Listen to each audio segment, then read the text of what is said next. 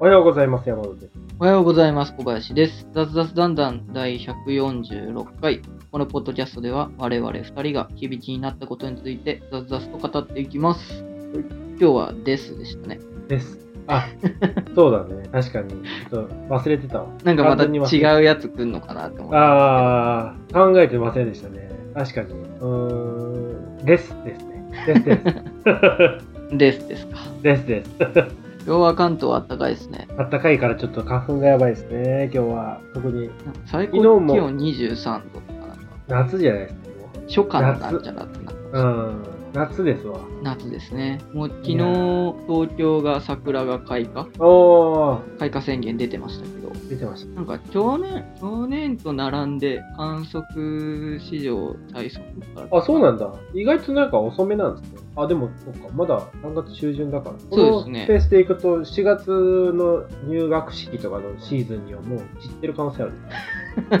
散ってはいないとは思いますけど、ち散り出してんじゃない？もうなんか、ある程度葉桜葉桜にはなってないか。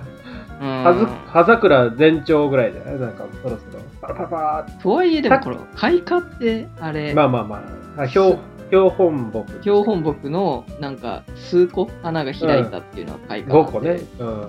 まだまだですね。そうですね。標本木、あれだよね。あの大手町あるやつ。一回なんか、大手町じゃなくなったんですよね。あ、そうなの？え？靖国？変わんない？靖国神社靖国になったの？えー、知らなかった。大手町だった。気象庁なんだ。いやでもそんなだいぶ昔だと思いますよ。じゃあ、あれじゃない？変わってないんじゃない？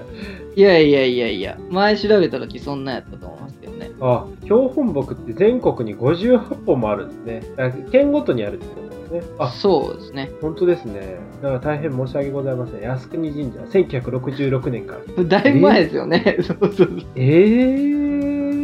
いや、俺が見に行ったやつは標本木じゃなかったの。かつて標本木やったやつじゃないですか。標本木咲いてるわ。ーって言ってた標本木と思ってたやつは単純に普通の木なんです桜なんで元標本木でしょ。元標本木なのかな。いや、なんか、あれ、映されたみたいですよ。なんだあったそうなんだ。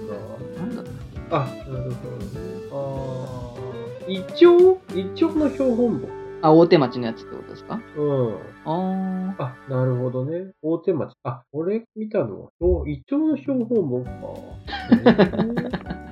桜じゃなくてイチョウでしたか？思い違いが激しいな。あれは桜じゃないの？え、でも桜咲いてた気がするな。イチョウだったらな間違いないでしょうね。間違いないよね。桜、イチョウを見て桜っていうほどボケてないよね、まだ。ああ、違うな。え、あいつ何なのあいつは。大手町のあいつは何なの 何を勘違いしてたんでしょうね。わからん。いや、本当に俺が標本木だと思う。なんか、なんなら、あの、周りの人たちも、あれ標本木だよって言ってた気がする。東京標本木だとやっぱりイチョウですね、あれ。あれ、イチョウか。大手町のやつ。なるほどね。いや、すげえ説明、変な説明してたな。うちの家族全員あれが標本木だと思ってる。えいやー、なるほどね。ちょっとなんか、早めに知ってよかった。早めではないな。もう何10年以上あそこだと思ってる。なるほどね。あ、よかった、今日でも。あーじじいさんになってね、標本木で、標本木じゃーって言って、ね、全然違う キーさしてたら、え、靖国神社ってどこにあります？靖国大手神社九段、町だった九りします？ね段、九段下？ああ、じゃあちょっと近いっちゃ近いけど違うな。うん、そうですね。靖国神社、確か桜咲いてるけど、靖国標本木があるんですよね。なるほど。あ、えなんですか気象庁、旧、旧生物、季節観測の木々っていうの。あ、これだ。違うか。あ、違うか。いや、なんか、あの、大手町にね、はい。中気象庁、旧生物季節、季節観測の木々っていう木々が並んでるとこがあってね。はい。昔そこがあれだったのね。カエデとか。イチョウとかが標本木として置かれてたみたいで。ウェザーニューズの記事によると、うんうんその東京の標本木はもともと大手町の気象庁の敷地内にあってあやっぱそうなので1966年に靖国の境内のに変わったっていうなるほどね。生まれる前。なるほど。なんかあの長年観測環境が変化しない場所っていうので、まあ、神社。うんがいいんじゃないかっていうので、靖国神社のソメイヨシノに白羽の矢が立ったっていうふうに書いてあなるんですね。ね。うんまあ、白羽の矢が立ったのだいぶ前だけどね。まあでも、だから、かつては大手町にあったんですよね。だったってことですね。うんじゃあ、あ、あやっぱお俺見てたイチョウだわ。震災イチョウだわ。えーいや、イチョウ見て桜とはな、あ、花開いてない時に見に行ったってことですか？そうそうそうそう。あだったらもしかしたらわわかんないかもしれないですね。あれ標本木だよって言ってたけど、あ標本木って指さしてたのイチョウだったんだね。間違ってはいないです。標本木だよって間違ってねそうだね、ない。確かに。確かにね。イチョウやけど。イチョウやん。へえー。あ、でももう、あれですね、ここの横にある川は、あれなんですね、皇居のお堀の川なんです。川っていう。あ。あーこうやって見ると、皇居ってでっかいですね。でかいですよ、皇居は。皇居はでかいですよ。代々木公園より圧倒的にでかいじゃないですか。新宿御苑と代々木公園足したよりもでかいじゃないですか。これでかいね。あこれはでかいねそうか。そう考えるとでかいよね。うん、何に使ってんのこれ？何に使ってんの？宮内庁とかそういうのが入ってるね。皇居ですからね。なるほどね。あ、でも、あれだ、我々が普通に入れるところの敷地を除いたら、代々木公園よりちょっと大きいみたいああ、そう。うん。皇居外苑のあの走ってるところとかも、皇居内だけど、あれなんだ、入れるんだね、みんなね。外苑って5キロぐらいでしたっけ一周。結構あるな。結構ありますよね。結構ある。いや、あちょっと記憶定かではないですけど。Google マップでね、皇居を見てるんね。やっぱストリートビューとかで出てこないね、中の道、道あるんだけど。ストリートビューで映せないね。それも、そりゃそうだ。あの、Google カー入っていけないから、そりゃそうだね。あ一周やっぱ5キロみたいです。ぴったり5キロ。ああ、そうなんだ。なんかね、Google、ベータ版かわかんないですけど、Google マップで、あの、自分で道を追加できるようになったみたいな、なんかニュース見た気がするんです、最近。あ、この中に？まあ多分、あの、他の人には反映されないとかなのかもしれないですけど。自分のマップ上かわかんないですけど、その小道とか道がないところに、ここにあるよっていうので、道を付け加えることができるみたいな、なんかあった気がしましたね。ああ、そうなんだね。はいあそういうのであ集めてったら、打ち込みみたいな感じで、道もできていくんでしょうね。ああ、そうかもしれないね。中わかんないもんね。追いつけないですからね。中の人にちょっと書いてほしいよね。中の内調の人とかに。写真撮ってもらったりね。なんならあの Google のあの 3- 3D のあの撮るやつとかでね、撮ってほしい。3D じゃないやストリートビューですか？360そうそうそうそう。ストリートビューのやつ、なんか、いろんなのが映されてて、結構、職人の人たちがいろいろ探してますよね。これちなみにね、この中って入れたりするときってあるの？なんか、なんかあるよね。お公開してるときもあるよね。ああ、全く知らないですね。あ、知らないんだね。いや、俺も全く知らないんだけど、なんか、そのなんか、全く興味がなかったんで。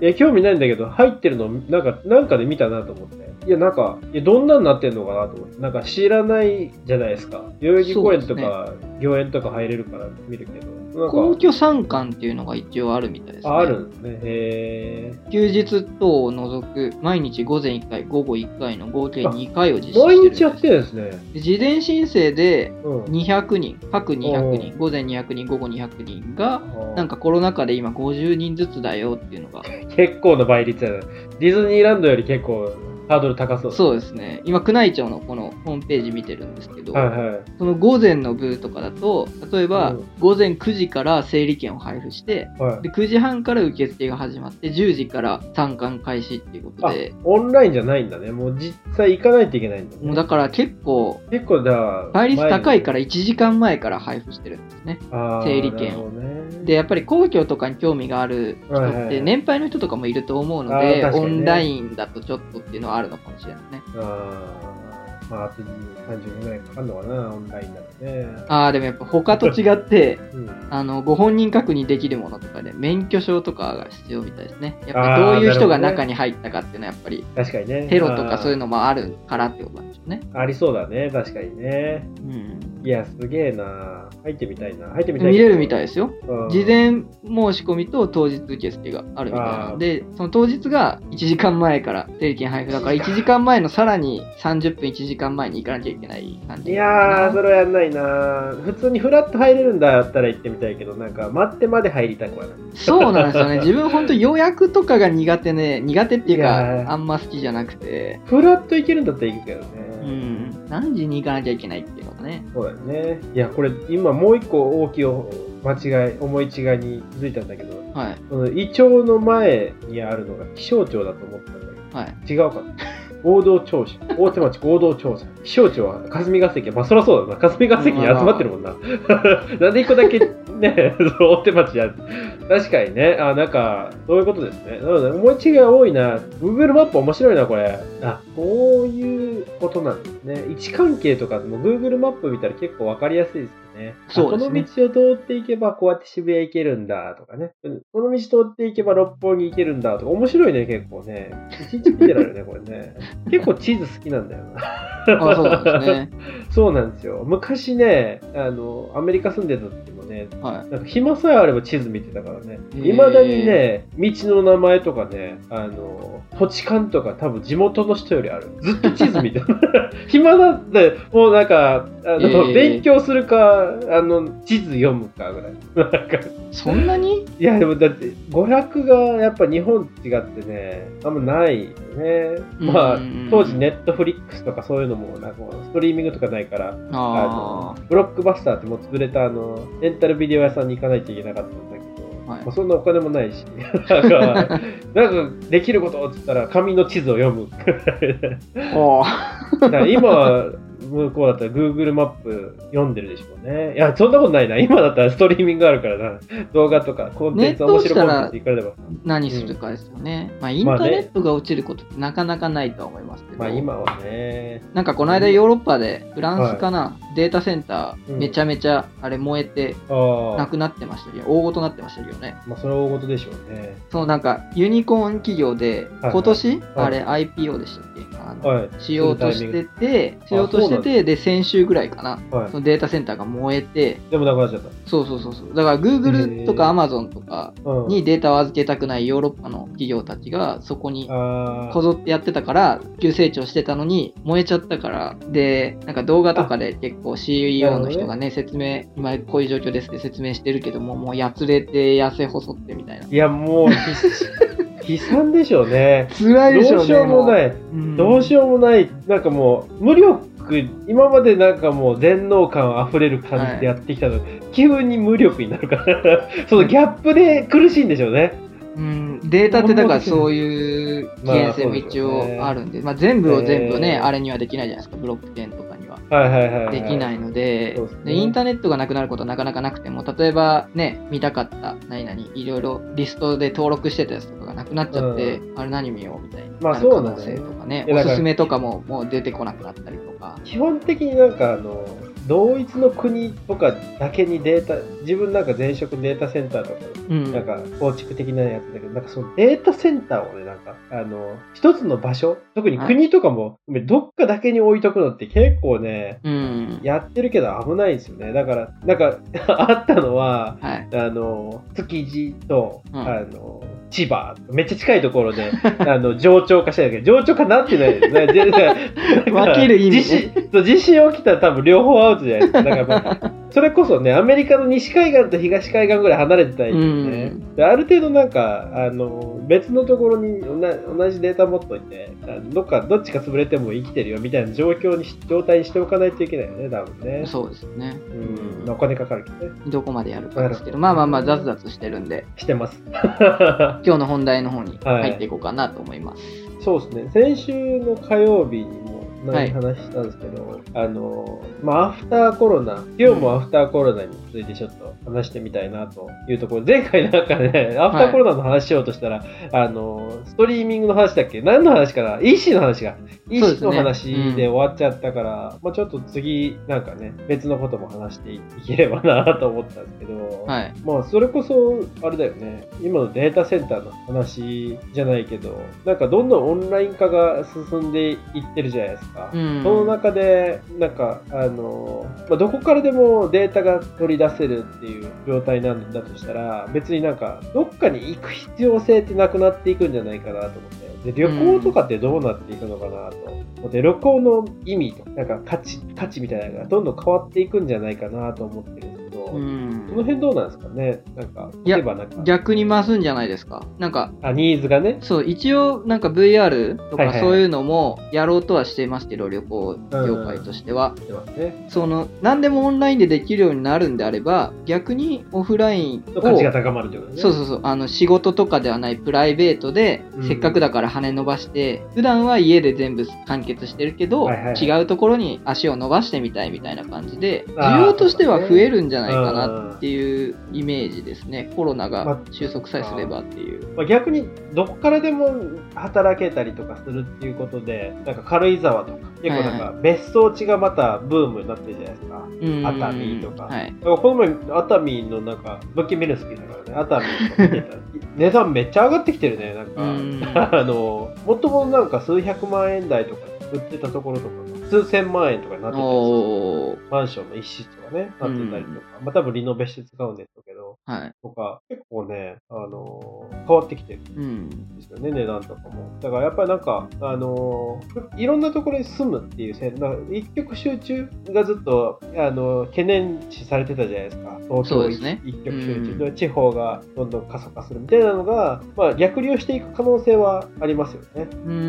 うん。どう自分の予想としては、そういう別荘地かどうか別として、うん。あのあ東京に一極集中してたのが分散して何局かの集中結局集中にはなるとは。思うんですよ。うん。不便だからね。そうそうそうそう。村とかあ行ってもね。そうそうそうそう。だから大阪になるのか、うんまあ。九州とかになるのかわかんないですけど、そういうちょっとした地方都市みたいなのが抱えていきそうな気はしてますけどね。そうですねう。ん。確かにな。なんだかんだ不便だったりもするじゃないですか、そういうところに住もうとすると、ねうん現状だと。うん、で、例えばイベントだったりとかもなかなかうん。参加できないみたいになるじゃないですか。いくら VR になるとはいえね、VR でも、例えばオンラインライブとかも増えてきてるうん。多分、戻ってきたら多分、実際行きたい人の方が本当のファンとかは多いと思うんですね。多分それでマウント取ったりもすると思うんですよ。あ、そうだね。お前うんオンラインかよ、みたいなね。そうそうそうそう。お前、東京にいんのにオンラインから東京イベントなのにみたいな。俺は北海道から来てんだぜ、じゃないですけど。ああ、確かにね。行くことがステータスになったりもすると思うんですよ。確かにね。でそうなってくるとやっぱり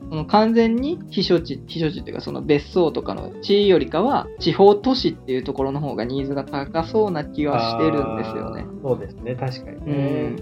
なんなら、ね、札幌とかね、うん。あの東京、大阪、名古屋とかは多分ね、そこまであの増え増えないっていうか、まあ、多分減っていくんだろうそうですね。もうちょっとなんか第第3都市みたいな、第3都市、エヴァンゲリオンみたいな。それこそ福岡とか、あそうね、そういうところ増えてきそうな気はしますよね。まあ、逆にね、島根とかが増えることは多分ないんでしょうね。知らんけど。難しいででしょうね。な多分どっかの企業が例えばバーンってなんか街を作ってこうみたいにしたらまた違うかもしれないですね。その淡路島どうのこうのじゃないですけど。まあそうだね。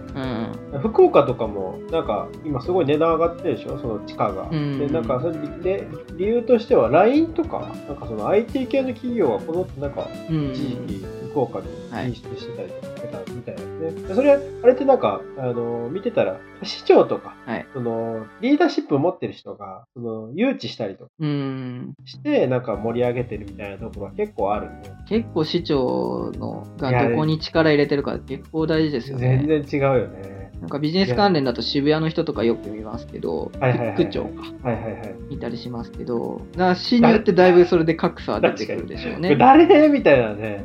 なんならなんかあの、コロナにならないと、神奈川の県知事誰？みたいな感じだったからね。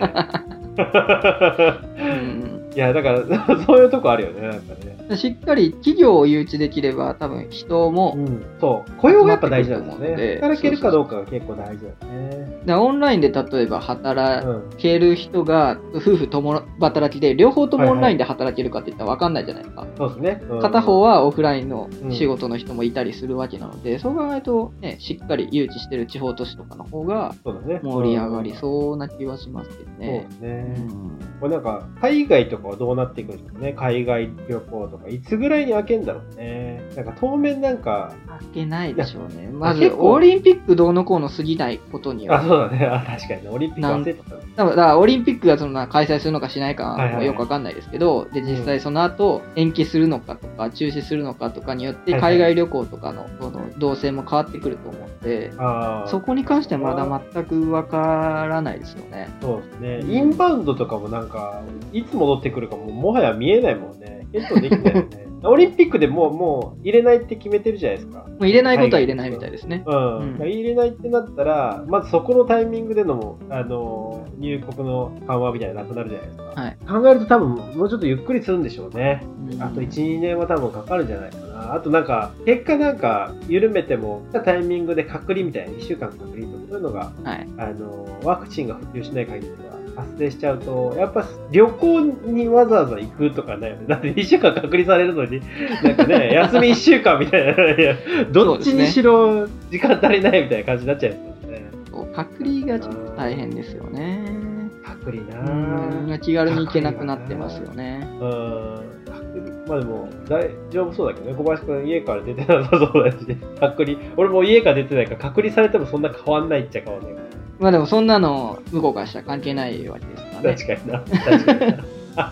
家から出てないっていうのを鵜呑みにしてね、その家からその当日来るまでの間に感染してる可能性もありますからね。ああ、そうだね。まあでも、違う違う。あの、隔離されても、生活あんま変わらなさそうだよね。あそういう意味ですか？そういう意味、そういう意味。いや、変わりますよ。変わりますよ。そんななね、あの、わけのわからんビジネスホテルで確立されるのと、い家、自分のね、いろんな好きなものが囲まれてる家で過ごすのとは全然違うので、結構なんかその、Facebook のタイムラインとか、出張行ってる人で、ああ、シンガポールとか2週間隔離されてる人の投稿とか見てたら、はい。本当になんか狭い部屋で、うんワンワンベッドルーム、ワンベッドルームじゃない、ベッドルームしかないところで、はい。で、持っていったモニターとかを設置して仕事してるみたいな、なんかもう気狂いそうな感じの画画像を見て、あ、これは無理だなと思ったよね。なんかやっぱり、あれって外出できないんですよね。できない。なんかウーバーとか頼まない。意味わかんないですよね。意味わかんないよね。ややこしいよね。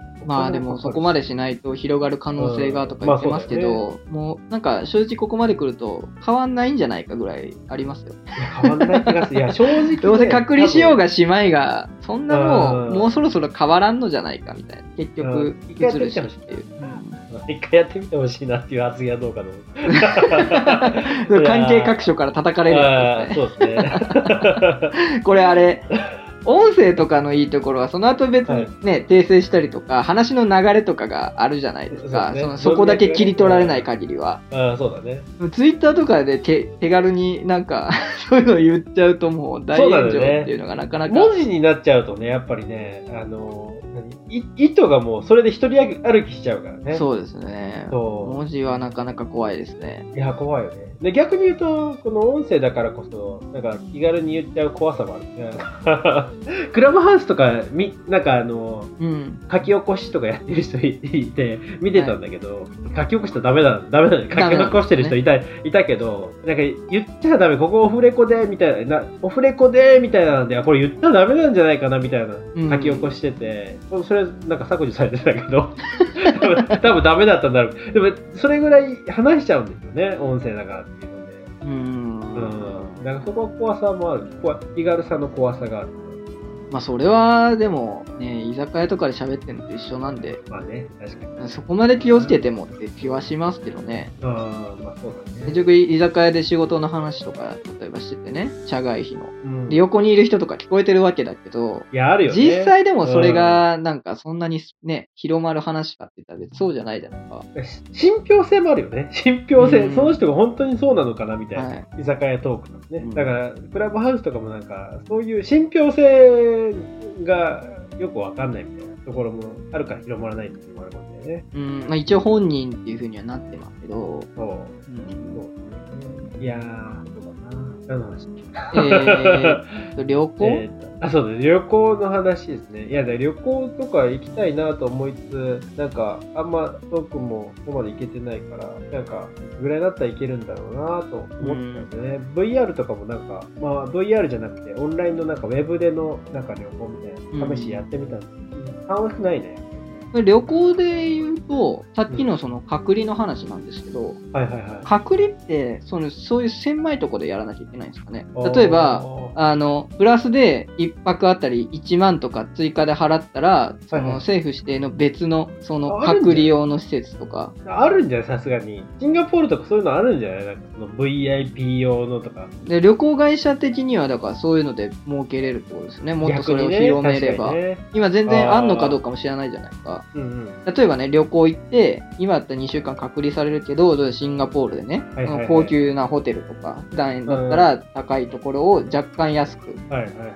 そこに泊まれるよとか、で、そのね、施設のプールとかも使えるよとかなってたらなかなか、ねでもさすがに部屋から出しちゃダメなのかな、それでも。うん。隔離の人たちだけだけのホテルとかでもダメなんですね。隔離の人たち同士で移っちゃったらダメ移だから、ね。っちゃったらダメだから、結局ダメなんですかね。ああ、ダメなんでしょうね。でもなんか今の話でいくと、確かに、あの、お金取れるポイントはいっぱいあるよね。その、うんか格差をつけることによって。例えば、ディズニーランドとかって、ちょっと話変わるけど、ディズニーランドとかって今、5000人に制限してて、してる全然チケット取れてないじゃないですか。これって、継続していってもいいかなと思って、うん。その例えば1年後とかに5000人の日で値段が10倍の日とか設けてもいいと思うんだよね。で本当になんか人が少ないって乗りたい人は多分払うと思うんだよね。うん。そんな感じで格差つけていけば結果なんか売り上げそんな変わんないけど、はいなんかその入場料入場者数とか制限できたりとかうんうん。でうまくなんかその時代に合った、うんレジャー施設のあり方みたいなのがはいはい作れるんじゃないかな。うん。うん、で今のなんかあの話を派生していくとやっぱりなんか格差社会が広がっていきそうな感じはするねなんかね。広がるでしょうね。うん、なんかちょっと批判集めてたのが、その、うん、田中マー君が楽天に帰ってきたじゃないですか。はいはいはいはい。で、その、マー君の特別ファンクラブ会員みたいなのをはいはい10名募集してて、今シーズン少かな。な。で、会員費が100万円とかだったかな。ああ、いい値段だね。で、だけどその人たちは、そのなんか、希望した日、ちょっとあやふやなんですけど、希望した日とかで特別席とかで見れるのね。ああ、いい、でね。今だと、だからその、チケットなかなか取れないじゃないですか。はいはいはい。ま満員で入れないので。そうだね。取れないし、うん、で、それで特別な席入れる。で、はいマー君のサインボールとかも、まあ、その日、その日使った試合のボールとかももらえるのかななるほどね。うん。とか、なんか、そのマー君となんちゃらみたいな、いろいろ特典がついて、100万円するけど、うん。まあ、そのサインボール100万円で売ればいいんだよ。いや、多分でも10人とかって分かってるから、か多分シリアルナンバーとか入ってると思うんですけ。ど、うん。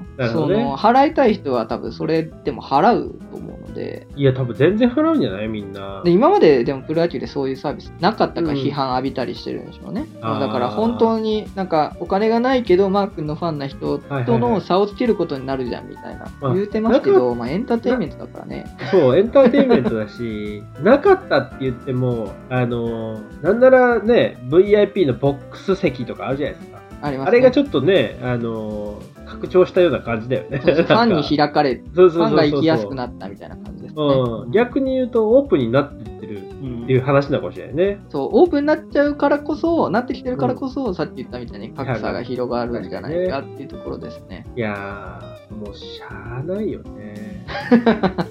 原理に。原理としてはしゃあないよね、もうなんてうん。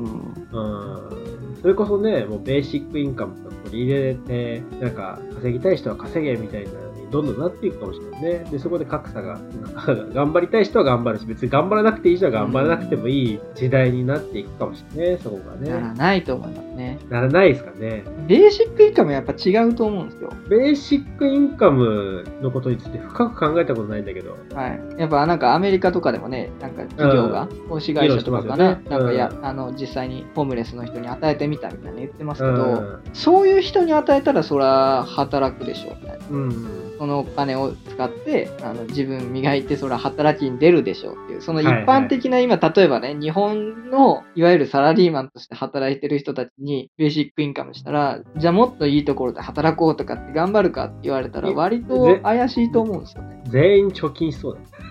そうそうそうそうまあ、このまんまでいいから、とりあえずそれだけ貯金して、みたいそう。逆になんかね。な。何も変わらんと思うんですよ。確かにそれはそうかもしれないな。うん。まあ、く国とかにもよるんでしょうけど、日本でそれを導入するんだったら何も変わらんと思う。逆にマイナスになってきそうな気がするので。あー確かに借金がどんどん膨らんでいくだけっていう話そうそうそうそうね。なんなら僕みたいな人だったらもうそれだけで生きていこうみたいになると思うし、でしょうね。なるでしょうね。うん。それはだからやっちゃいかんというか、ベーシックインカムは。うんああ、まあね。な解決策としては、まあ、うん案としては案ですけど、うん。うん一番ではないだろうなっていう。そうですね。うんベーシックインカムベーシックインカムするぐらいだったら、ちゃんとしたその雇用の場を、公共の雇用の場を設けた方がいいんじゃないああ、ですかね。そうだね。ううん。そうだね。まあ、働かなくてありみたいな。もう本当に、もう機械が全部働いてくれるっていう、100%働いてくれる時代になったらそれでいいかもしれないけどね。うん。当面訪れないからね、そう考えると。うん、うん、だいぶ先になると思うので、まあ、うん例えばやるんであれば、最低賃金並みの仕事うをんここに行けばできますよみたいな。そうですね。うんどなたでもできますよってで、まあ、最低賃金だけど、みたいな。あ。うん。うんまあ、そんな仕事がどれだけ生み出せるかっていうとまたありますと。いやー、どうなんだろうね。どんどん減っていくだろうね。うん特に単純労働的なのは。そうそうそうそう。なかなか、今だって入データ入力とかですら減ってるでしょ？もうなんか自動化されて。うん。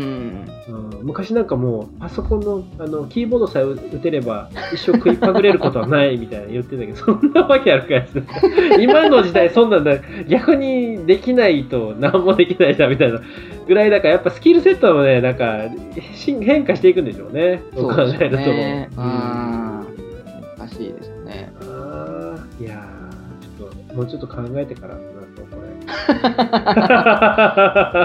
れ そうですね。なんか、自分の中で考えたなんかのトピックについて、例えば旅行だったら旅行っつって、こういう感じにですかねみたいな。してからの方がいいかもしれないね。で行きましょう私そうしま行すきましょそうしますわう。うん。うんまあまあ、雑々してきたんで、はい。この辺でという。ことで、はい。はい、今日も楽しんでいきましょう。